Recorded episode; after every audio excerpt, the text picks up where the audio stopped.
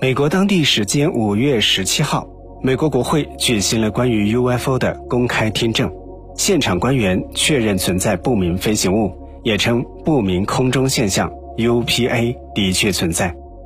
从一九四七年罗斯威尔事件开始，UFO 的概念以及它与外星智慧生命的潜在联系，一直吸引着无数的公众。二零二零年，佛罗里达州的参议员在一项拨款法案当中增加了一段话。要求国家情报局局长编写一份关于不明空中现象，也就是异常飞行器的报告，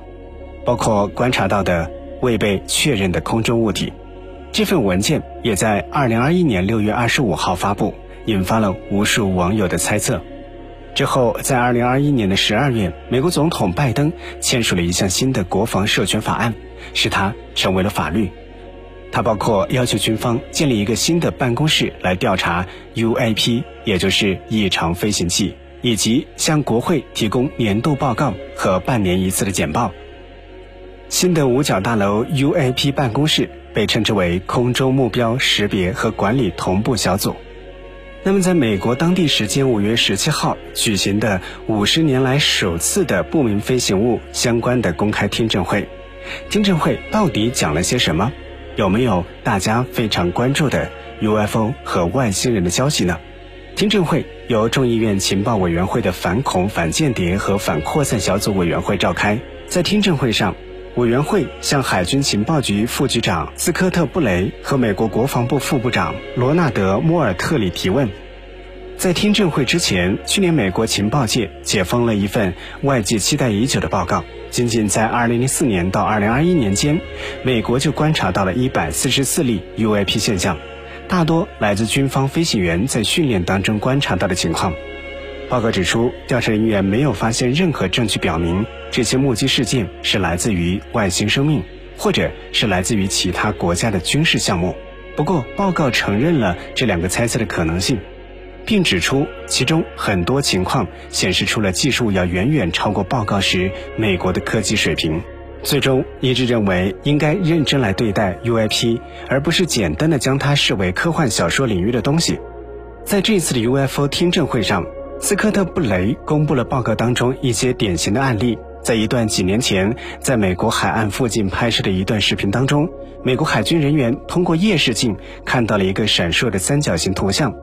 布雷解释道：“我无法解释这个物体具体是什么，不过现在有理由相信这些三角形与该地区的无人机系统相关。”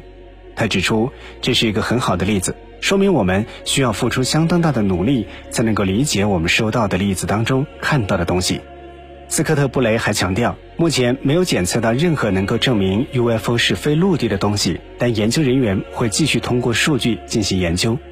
一些国会成员担心国防部很难在公开披露和保密某些信息方面取得平衡。布雷表示，就此类事件，美国与一些国家的人共享数据，一些国家的人也会与美国共享数据。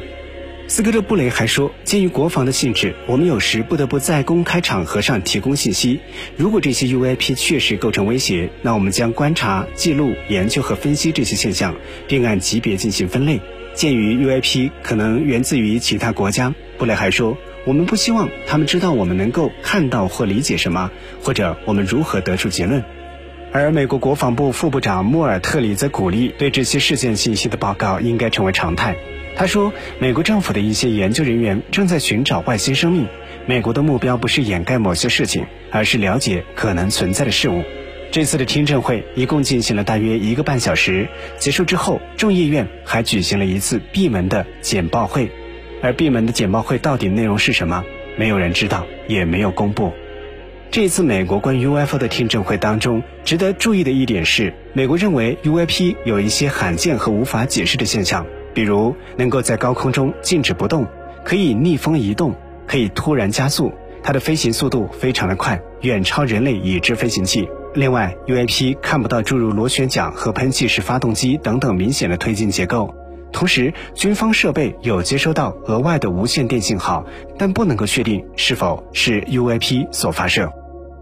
那么，对于这次的听证会，未来将以何种角度去看待 UAP 现象？这对于 UFO 或者 UAP 界来说，无疑是一个好消息。而对待未来是否会再次听到官方政府谈论 UFO，大家仍是非常期待。